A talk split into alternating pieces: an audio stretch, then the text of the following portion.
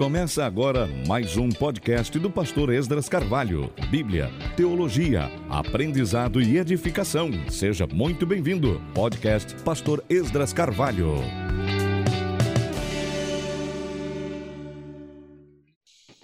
Olá, nosso irmão em Cristo, amigo, irmãos e irmãs que nos acompanham todas as semanas em nosso podcast. Seja muito bem-vindo. Você que já é nosso companheiro aqui, sabe, sempre contamos com você para nos ajudar a divulgar este podcast.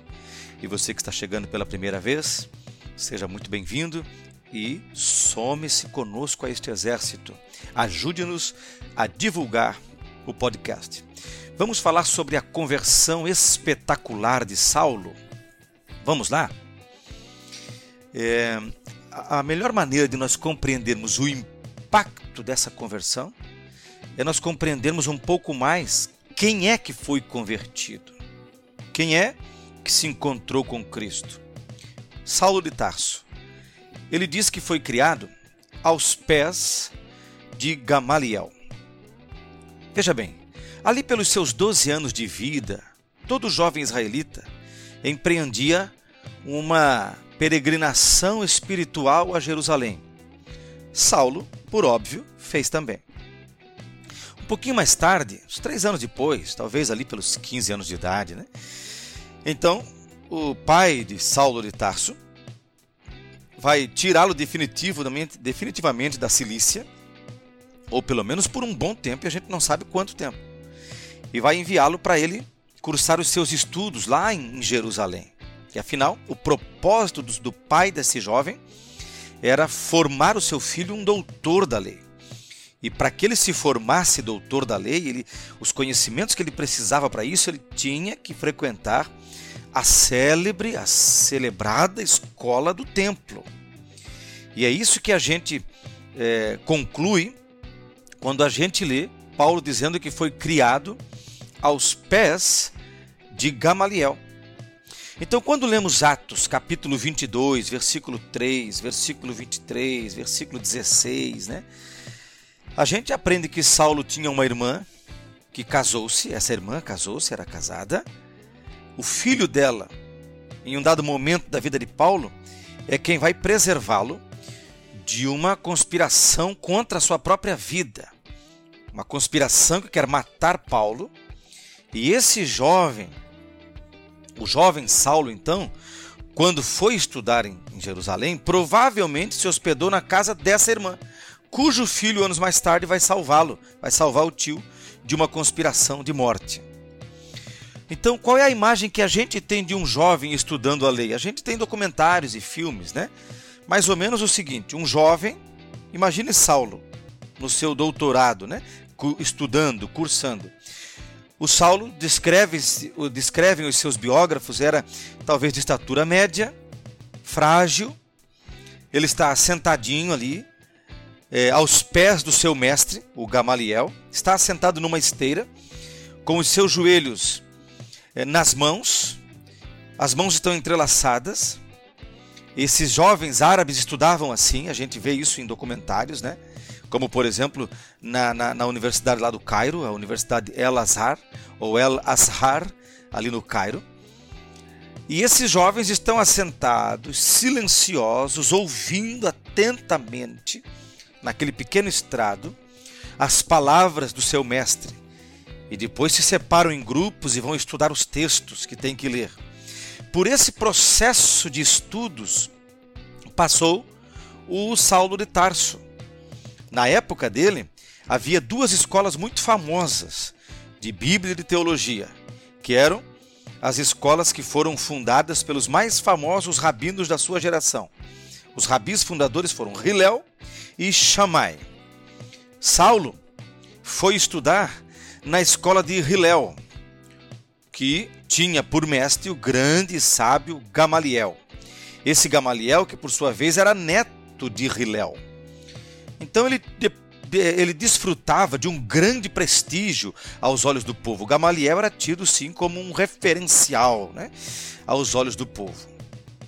Gamaliel você lê no texto de Atos que ele era um homem tolerante, conciliador, pacifista. Por isso que a escola de Hillel era mais vista assim. Agora, a escola de Shammai se caracterizava por ser muito dura, por ser nível hard, por ser ortodoxa, por ser rigorosa. Ela normalmente ela, ela, ela culminava naquela, naquela, na, naquela casuística descaridosa, pueril. Então a mentalidade de Gamaliel, você percebe essa mentalidade dele naquelas palavras sensatas, ponderadas, prudentes que ele profere em Atos 5, quando ele diz: Olha, é o seguinte, ó, esses homens estão presos aí, eles vão se reunir, né, escondidos, prenderam os apóstolos, e aí a alta corte se reúne para ponderar e o que vão fazer com eles. Então Gamaliel diz: Olha, se essa obra vem dos homens, não tardará a ser destruída. Se, porém, vem de Deus, não a podereis destruir, a menos que vos queirais opor ao próprio Deus. Então veja, ele acaba colocando panos quentes ali e baixando os, os, os, os ímpetos daquela turba. Então o mestre e mentor de Saulo era um homem de espírito calmo, tranquilo, pacifista, sereno, ponderado, suave, prudente, diligente, conciliador.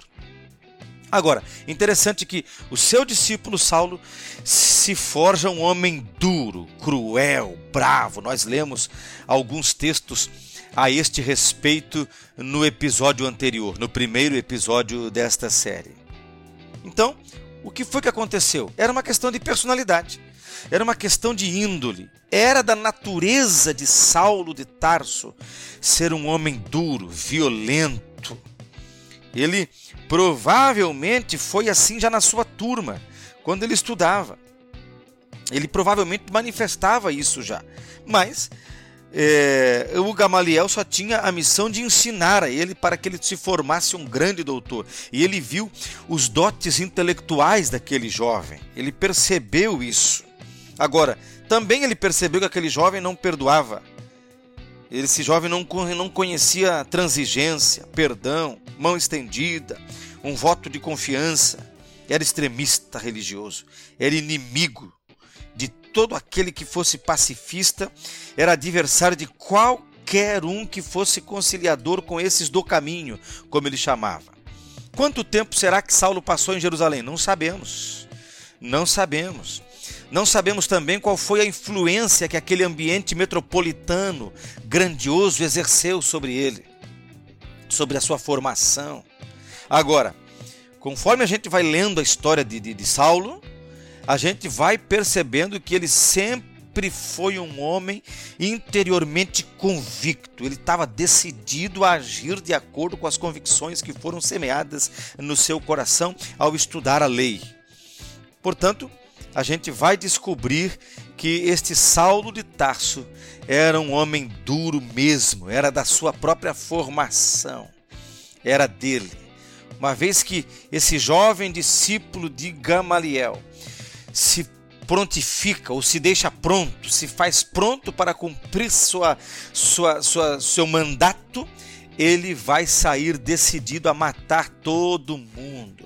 Ele conhecia a fundo as Escrituras, ele lia no original hebraico a Torá, ele lia a versão grega dos intérpretes alexandrinos, a conhecida Septuaginta ou Septuaginta, como você quiser, e ele dia e noite devorava aqueles escritos, ele é, lidava com prazer naqueles papiros envelhecidos, ele detonava, ele não tinha preguiça, ele era dedicado. Esse homem, nós não sabemos exatamente por quê, mas Deus amou este homem, porque é assim que Deus é, Deus ama a humanidade.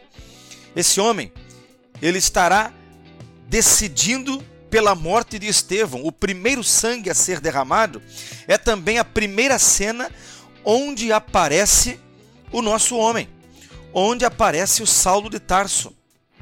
A primeira vez que ele aparece na Bíblia é justamente no martírio de Estevão.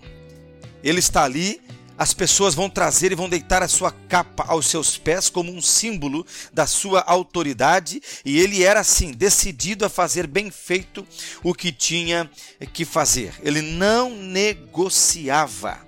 Agora, por que que Deus o amou? Porque Deus ama o ser humano, mas o propósito de Deus também era, com certeza, essa própria personalidade resoluta, porque para Saulo era impossível ser meia boca, ser meio termo, ou era a favor de Cristo ou era contrário a Cristo. Então, se ele foi o mais zeloso seguidor da lei da sua geração, ele também se tornaria o mais zeloso pregador do evangelho, mais zeloso do que todos os outros discípulos de Jesus, todos os outros apóstolos de Jesus. Ele não trabalharia a meio termo, a ponto morto, não ele não seria é, nem um Nicodemos indeciso e tímido e nem um Arimateia político, contemporizador, convivendo é, nos corredores da política da sua época, não. Ele era, como diria a minha avó, 8 ou 80. E ele, quando decide-se por Cristo, as portas de Damasco, lá pelo ano 34 ou 35 da nossa era, provavelmente perto do meio-dia, então de repente um clarão. De repente, uma luz muito forte se acende e de repente aquele jovem, destemido, radical, decidido, está prostrado no chão. Ainda respirava ameaças de morte contra os discípulos do Senhor. Dirigindo-se ao sumo sacerdote, pediu-lhe cartas para as sinagogas de Damasco. Damasco é uma cidade antiga a capital da Síria, localizada a 96 quilômetros para o interior do Mediterrâneo e cerca de 257 quilômetros a nordeste de Jerusalém. É para lá que ele está indo. Ele quer matar, ele quer arrastar cristãos, mas ele vai se encontrar com, a, e essa, com, a, com aquela luz fulminante que vai prostrá-lo no chão.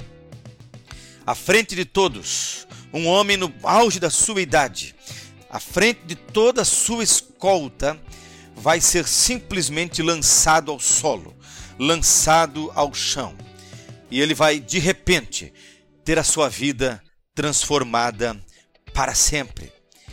Em Jerusalém vivia Tiago, por exemplo, conhecido como amigo e respeitador da lei mosaica. Será que Paulo estava indo para lá para pegar esse cara, esse Tiago? Eu vou pegar esse homem. O nome dele é conhecido, não sabemos. Mas de súbito, um fulgor estranho, uma luz glamurosa, grandiosa, poderosa, fulminante, uma claridade intensa, vai fazer Saulo cair em terra. No meio da luz, ele vai se encontrar com Jesus. Nós não temos a noção exata desse encontro, mas imaginamos que os olhos de Jesus cravam-se nos olhos de Saulo. E aí, no meio daquela experiência, ele ouve uma voz: Saulo, Saulo. E aí trêmulo, tímido, agora não mais aquele homem resoluto, ele ouve a pergunta: Por que me persegues? Ele levanta os olhos e diz: Mas quem és tu, Senhor, a quem eu persigo? Hum, sou Jesus, sou eu. Você está falando agora com ele, cara a cara. Qual terá sido o silêncio ensurdecedor na alma de Paulo? Que instante de angústia, indizível aflição foi aquela? Que expectativa se abriu na alma do homem mais inteligente da sua geração, do homem mais poderoso da sua classe. E ele pergunta: Quem és tu, Senhor? Provavelmente temeroso. É como diria o Rudem: o nada pede uma definição ao todo. E o todo lá das alturas se define ante o nada, que jaz prostrado no pó, cego, aniquilado, e diz: Eu sou Jesus a quem tu persegues. Jesus vivo, Jesus ressurreto, Jesus triunfante aparece para Saulo de Tarso. Oh, que experiência fantástica! Que experiência magnífica! Nunca mais aquele homem será o mesmo.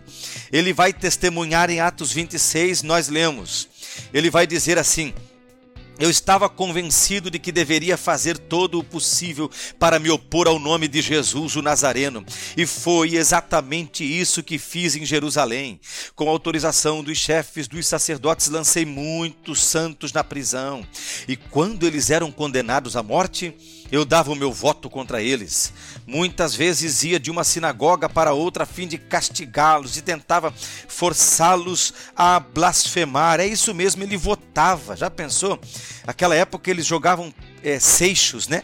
A palavra dava meu voto era lançava meus seixos, que é uma referência aquele costume da época de lançar votos por meio de seixos coloridos. É isso que ele está dizendo que ele fazia. Um fariseu convicto, mas ele se encontrou com Jesus. Ele mesmo diz: numa dessas viagens eu estava indo para Damasco com autorização e permissão dos chefes dos sacerdotes.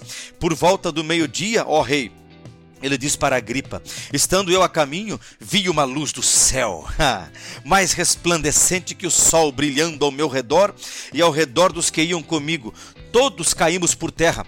Então ouvi uma voz que me dizia em aramaico: Sim, Jesus falou em aramaico: Saulo, Saulo, por que você está me perseguindo? Resistir ao aguilhão só lhe trará dor então perguntei: Quem és tu, Senhor? Respondeu o Senhor: Sou Jesus, a quem você está perseguindo. Agora levante-se, fique em pé. Eu apareci para constituí-lo servo e testemunha. Aqui está a conversão. Conversão é isso, é transformação radical, profunda. Você se torna naquilo que é diametralmente oposto do que você já foi um dia. Eu apareci para constituí-lo servo e testemunha do que você viu a meu respeito e do que lhe mostrarei. Eu o livrarei do seu próprio povo e dos gentios, aos quais eu o envio para abrir-lhes os olhos e convertê-los das trevas para a luz. Isto é conversão. Se não houver essa mudança, não houve conversão. Em Saulo de Tarso houve esta mudança. Ele saiu das trevas para a luz e do poder de Satanás para Deus, a fim de que recebam o perdão dos pecados. É Paulo nos dando uma aula do que é regeneração, uma aula do que é conversão. E ele continua: e herança entre os que são santificados pela fé em mim. Isso é conversão, é ser santificado pela fé em Cristo. Olha que coisa linda! Jesus Cristo se manifestou a Saulo, esse que nós lemos e vimos algumas coisas agora. Esse Saulo, o Saulo eh, de Tarso, se transformará no Paulo de Damasco, quer dizer, um missionário enviado aos gentios. Ele vai aprender o que é sofrer pelo Evangelho. Ele vai se tornar o maior bandeirante do Evangelho. Ele vai dizer que é um instrumento escolhido. Ele vai se refugiar na Arábia, vai ficar no deserto por um tempo e a gente vai falar sobre isso no próximo episódio. Mas lembre bem disso: isso é conversão. Conversão é isso, é mudar de vida. O orgulho do fariseu, do doutor da lei, aquele homem, havia por causa do seu orgulho se distanciado muito daquilo que ele mesmo estudara na lei. Mas Jesus vai se manifestar a ele e vai tirar as escamas dos seus olhos. Ele vai se tornar um pregador do evangelho. É isso que Jesus fez.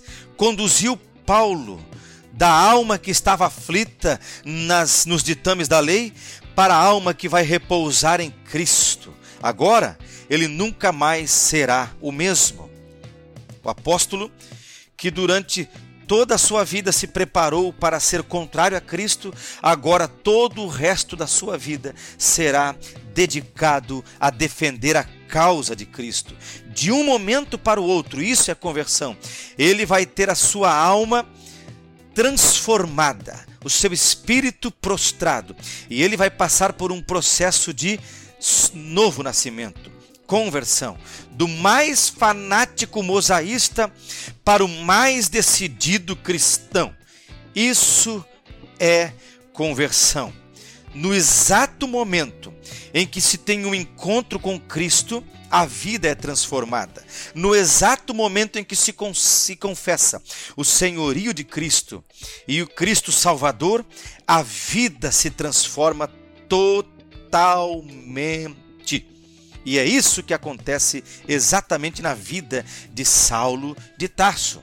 Aparece para ele aquele que ele persegue e transforma-o não mais num perseguidor, mas em alguém disposto a sofrer a perseguição.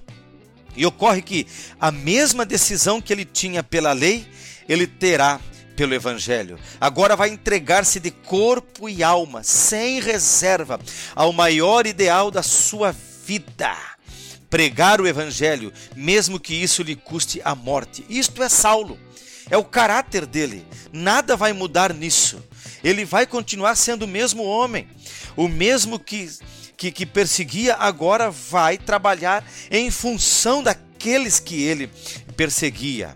Ele apenas mudou o seu alvo, o seu caráter é o mesmo, decidido, convicto, resoluto. Só que ele mudou o alvo, ele mudou o ideal. Isso é conversão. Andava numa direção, andará noutra direção. A causa que ele antes defendia, agora ele vai enfrentar. Ao, ao, longo das suas epístolas, você vai conhecer isso. Ele vai dizer: a nova vida de Cristo nasce da morte do homem velho daquele homem que nunca mais existirá. Morrer para viver. É necessário que, pelo processo do novo nascimento, se apaguem, se consumam, se destruam todos aqueles conceitos inimigos da fé e agora vai se acender dentro dele o novo conceito do cristianismo. Você vai ler isso ao longo de todas as suas epístolas. Morrer para viver. Se este Saulo não tivesse sido aquela personalidade firme, ele agora não seria firme pelo Evangelho. Mas depois de 30 anos da sua vida dedicados ao aprendizado da lei, ele vai dedicar toda a sua vida para defender o Evangelho, para pregar o Evangelho. Regenerado em Cristo. Agora, um novo ânimo, um novo alvo, um novo propósito. Onde quer que ele fosse, esse homem atuaria pregando o evangelho de Cristo. Isto é conversão. Isso é nascer de novo. Que Deus te abençoe Volte para o próximo episódio, onde nós vamos falar um pouco mais sobre a profundidade dessa conversão e o quanto Paulo se aprofundou no tempo que ele ficou em oração, em silêncio e em meditação no deserto. Um abraço forte e que Deus te abençoe.